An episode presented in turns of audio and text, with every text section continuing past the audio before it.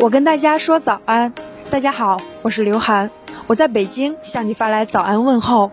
抓住周末的小尾巴，睡到自然醒，干些自己喜欢的事，也是极好的。大家早上好，我是实习主播楠楠子豪。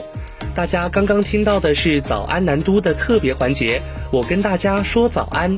如果你也想在节目中发出自己的早安问候，欢迎在简介处向我们投稿。今天是十一月二十八号，星期天。昨夜今晨热点新闻，一起来关注。十一月二十六号，国际雪联单板滑雪和自由式滑雪障碍追逐世界杯在崇礼云顶滑雪公园进行。张家口市商务局局长智秀芳揭秘赛事期间运动员菜单。运动员的早餐是不同种类的面包、咖啡、茶和谷类食物。午餐提供三种主食和三菜两汤，提供两百克的肉，包括牛排、禽类或鱼。晚餐和午餐类似，蔬菜沙拉、配菜、奶酪、水果和甜点，以及无酒精饮料也一应俱全。菜单每天不重复，每餐都提供清真食物和素食，还有亚洲风味、欧陆风味、地中海风味以及中国特色饮食，中西餐比例为六比四。不过，由于一些调味料属于食源性兴奋剂，包括部分辛辣调味料和香料，比如胡椒，这些都被拉进了冬奥菜单的黑名单。有意思的是，智秀芳还得知很多外籍运动员对中国饺子情有独钟。来关注新冠相关消息。当地时间十一月二十六号，世卫组织举行紧急会议，B 幺幺五二九新冠变异毒株将列为需要关注的变异株，并命名为 Omicron。世卫组织在声明中指出，南非于十一月二十四号首次将其报告给世卫组织。首个感染该变异株的样本采集时间是十一月九号。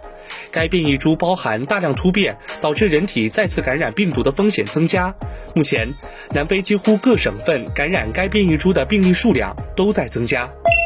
来关注出行方面。十一月二十七号早上五点二十八分，随着 DJ 七二零八次列车从深圳北站开出，一路向定南南站驶去，标志着赣深高铁全线进入按图试运行阶段。赣深高铁全线设赣州西、信丰西、河源东、惠州北、深圳北等十四个车站，今年十二月将具备开通运营条件。南昌经赣州到深圳的铁路最快旅行时间将由现在的九点五小时缩短至三点五小时左右。建成通车后，将结束赣南地区没有直达广东高速铁路的历史，也将结束河源市不通高铁的历史。广东全省实现市市通高铁目标。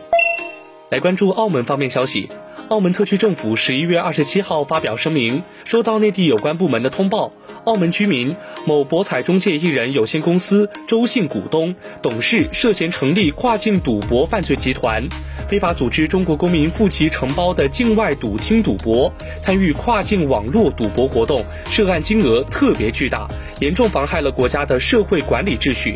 温州市人民检察院依法决定对周姓犯罪嫌疑人批准逮捕。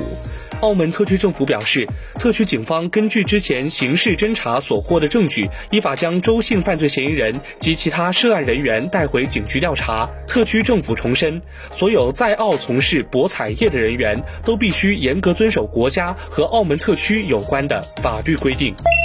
来关注社会热点。针对备受关注的河南省新乡市封丘县一中学学生食用学校营养午餐后集体呕吐腹泻事件，十一月二十七号，当地政府发出最新通报称，对县教体局副局长王念四停止执行职务，并立案审查调查；对县教体局使管办等三个相关部门的负责人立案审查调查，还将对采购项目、招投标过程和涉事企业经营行为进行深入调查。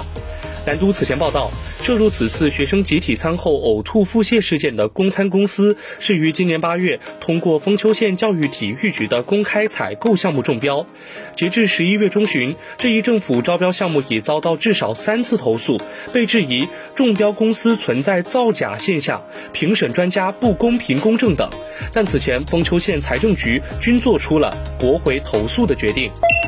来关注立法方面。据中国政府网十一月二十六号消息，为加强电子烟等新型烟草制品监管，国务院决定对《中华人民共和国烟草专卖法实施条例》增加一条，电子烟等新型烟草制品参照本条例卷烟的有关规定执行。一名业内人士表示，虽然仅有一条，但要若都要参照卷烟的六十四条标准执行，电子烟行业将迎来强监管。自今年三月公布实施条例修改的征求意见稿，历经八个月，电子烟行业终于获得合法身份。截至二十六号晚，记者注意到，悦客、摩迪、柚子、小野等多家头部电子烟品牌发声表态，表示坚决拥护条例修改，积极落实监管要求，坚持合规经营发展。来关注体育新闻。北京时间十一月二十七号凌晨，在抽签过后，过往两届欧洲杯冠军意大利和葡萄牙分在同一组，两队中肯定有一支无法出战明年的世界杯。两队历史上二十七次交锋，葡萄牙队六胜三平十八负，而葡萄牙队十一次在主场对阵意大利队，成绩是五胜六负。欧洲区附加赛十二队被分成三组，实行单场淘汰制。各区半决赛和决赛将在明年三月二十四四号和三月二十九号进行。以上就是今天的早安南都的内容，更多精彩内容请关注南方都市报 APP。本节目由南方都市报出品。